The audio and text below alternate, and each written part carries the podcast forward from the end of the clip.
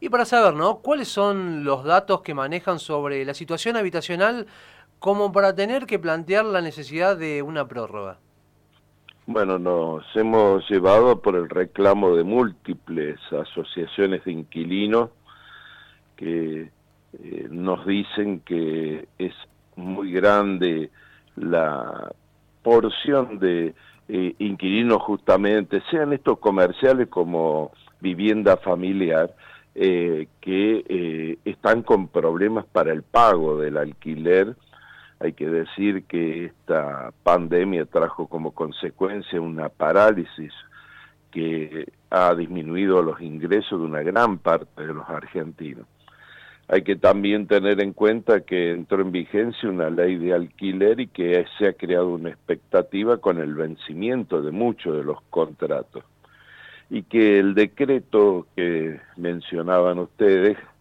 justamente el 320, como muchos de los decretos no eh, tenían una perspectiva de la duración de, la pandemia y de la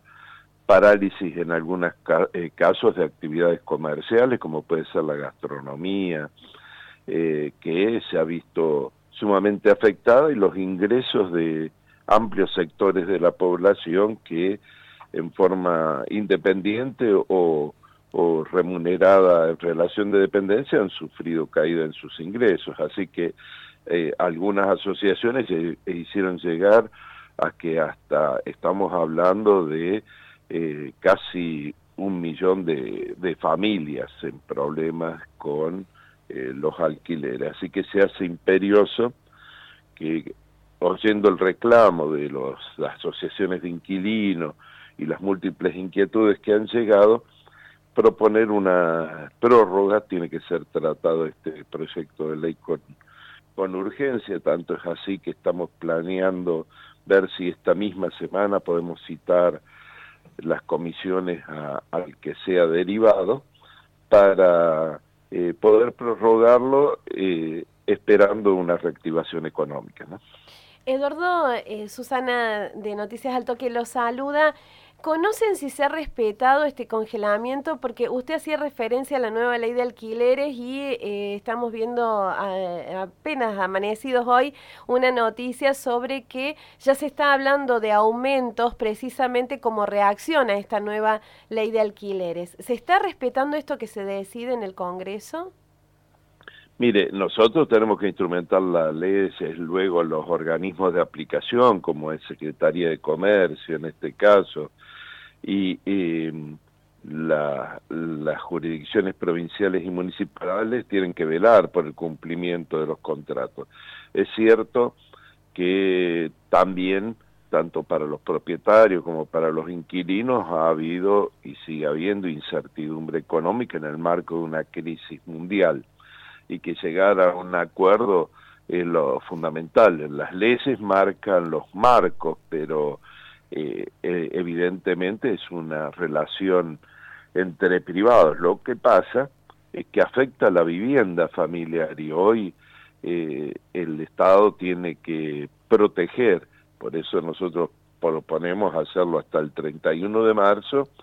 y que el mercado inmobiliario y la relación entre propietarios e inquilinos adquiera a partir de una normalización de la economía pautas lógicas de arreglo, si no ninguna ley lo va a poder arreglar. ¿Qué tiene que hacer una persona a la que no se le respete ese acuerdo? Y recurrir eh, primero eh, como consumidor a las asociaciones de consumidores, inquilinos, para eh, lograr el asesoramiento y concurrir a, a lo que sea defensa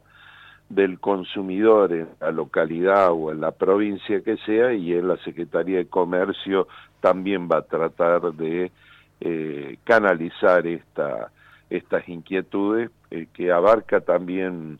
eh, varios ministerios, ¿no? porque también proponemos que el Ministerio de Hábitat tome nota en el resguardo de la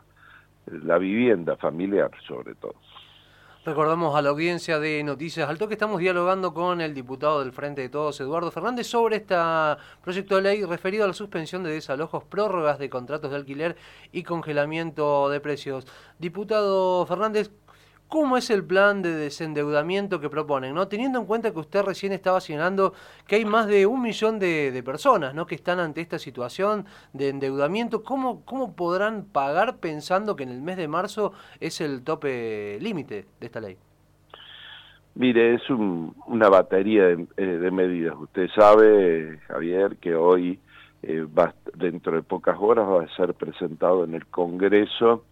el presupuesto que va a establecer pautas con esta idea de tranquilizar, de normalizar la economía. El Estado eh, ha venido aportando a partir del congelamiento de tarifas eh, y combustibles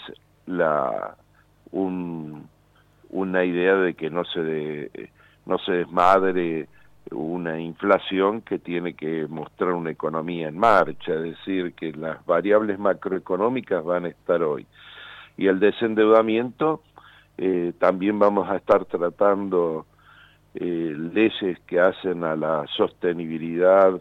del Fondo de Garantía de Sustentabilidad del ANSES, que eh, tiene una cartera de crédito y ahí va a haber novedades también y en el campo de las pymes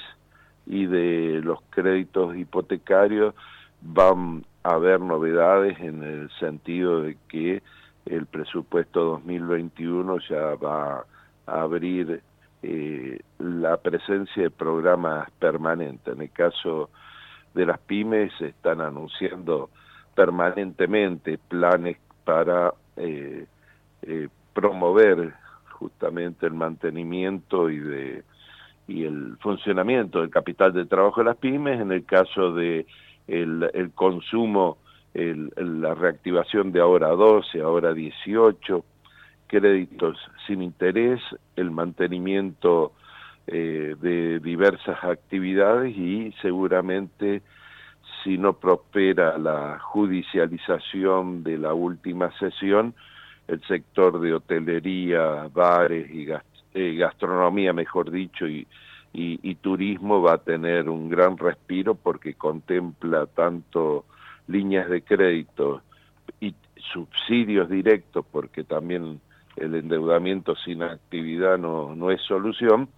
eh, y a las comunas turísticas que va a ser otro otra inyección de dinero necesario para un sector que hoy está sin recursos y paralizado. ¿no? Eduardo, en esto de estas baterías de medidas que usted está anticipando, ¿hay algún mecanismo que se están planteando para atender a las situaciones diversas que plantean las pymes a lo largo y a lo ancho del país o las situaciones familiares y demás? Le pregunto esto porque con estas medidas que se lanzaron desde el principio de, la gestión del presidente Alberto Fernández y que eh, tuvo que lidiar con esto de la pandemia, por ejemplo, estas ayudas ATP o el IFE, ha habido en algunos casos que han llegado de manera injusta a gente que tenía recursos y hay otros casos en los que no ha llegado a los que realmente necesitaban, eh, por ejemplo, pymes que necesitaban realmente y que no han podido, eh, porque no cumplían con los requisitos, acceder a los ATP. ¿Hay mm, algún mecanismo que permita conocer, sé que es complicado, pero esto, las realidades diversas que hay en estos sectores? Mire, los sucesivos decretos y ahora ya programas eh, elaborados han tratado de contemplar estas situaciones que se ha dado yo eh, eh, me han llegado reclamos, los hemos canalizado. Hay que decir que la primera ayuda surgió como un crédito y no los bancos eh, la banca privada, a pesar de habérsele eh, asegurado una línea de redescuento y, de liberación de encajes, no, no atendió a las pymes porque atendía a las pymes que tuvieran condiciones crediticias. Luego esto se generalizó a, pequeña y mediana empresa, incluso a gran empresa, para mantener puestos de trabajo. Hoy se está transformando ese plan en líneas de crédito en los sectores que así pueden ser. En el caso de turismo que recién le comentaba, se extiende el plan. En el caso de cultura también se adoptan planes específicos, pero como usted bien dice, nosotros veníamos de una situación económica en diciembre que nos encontraba eh, con una situación de emergencia económica. El 20 de diciembre, cuando tratamos la primera ley, no, no estaba declarada la pandemia, que fue eh, a mediados de marzo recién. Y no alcanzó a reactivarse las medidas ni instrumentarse. Y teníamos un Estado eh, totalmente desarmado en algunas áreas. Usted calcule que no, ANSES o, o, AFIP no estaban preparados para atender a la cantidad de beneficiarios que ha habido, por ejemplo, con el IFE o con el ATP,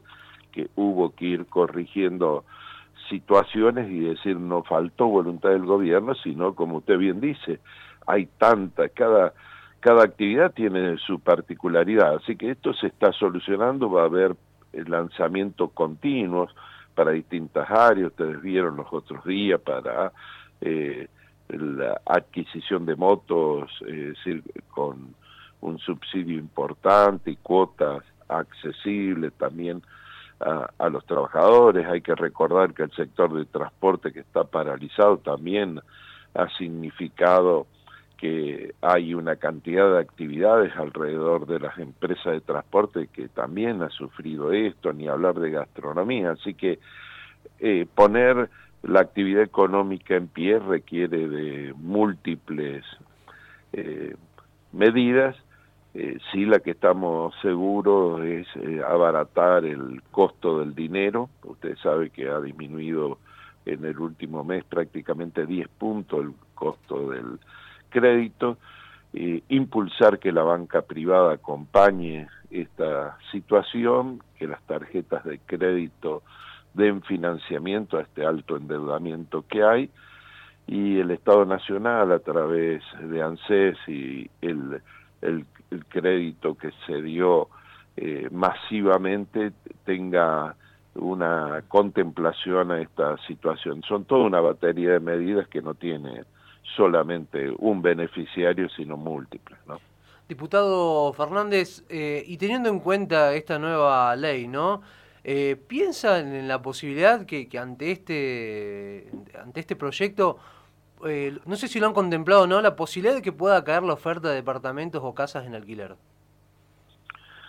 Sí, seguramente, eh, por eso eh, hay un ministerio justamente de hábitat que va a atender múltiples medidas, entre ellas la oferta de vivienda, la posibilidad de ampliación y construcción, es decir, eh, los problemas que son estructurales, que como es la falta de vivienda, hay que recordar que en cuatro años no se construyó prácticamente ni una vivienda en Argentina, que ayer en Córdoba se empezó a entregar otra vez una obra que estaba paralizada desde el fin del gobierno eh, del que finalizó en el 2015 y quedó paralizada. Hay, hay para entregar eh, más de mil viviendas y que se empezó la entrega ayer, se han deteriorado incluso algunos complejos habitacionales, otros fueron ocupados, por lo tanto, eh, le digo, poner en funcionamiento y en medio de una pandemia va a requerir medidas que el Estado Nacional seguramente va a tomar, pero que tiene que ser acompañada por los distintos actores, como usted bien decía, los propietarios de vivienda, tener la tranquilidad y que no piensen que mañana mejor inversión es el dólar o ir al banco, sino que vuelva todo a una normalidad de economía de producción. Sobre todo se lo pregunto, ¿no? Porque teniendo en cuenta más allá del programa Procrear, eh, es como el eterno dilema que, tienen muchas familias argentinas, ¿no? Es tan complejo acceder a un alquiler por los requisitos que quiere, por los precios que tienen también, tanto los precios de departamentos como casa, pero también la posibilidad de, acceder eh, a, un crédito para la construcción de una casa. Uno de los grandes problemas tiene que ver con esto, ¿no? con las tasas elevadas. Así es, con las tasas y además con garantizar eh, empleo. Difícilmente alguien accede a un crédito hipotecario si no hay también una seguridad de mantener el, el trabajo. De, se, son varias líneas de acción que seguramente van a ayudar que en el mercado inmobiliario, donde en una economía de especulación eh, muchos inversores que no lo querían eh, optaron por eh, dejarlo y transformarlo en ladrillos, como decían nuestros viejos inmigrantes, eh, se tornó en un mercado especulativo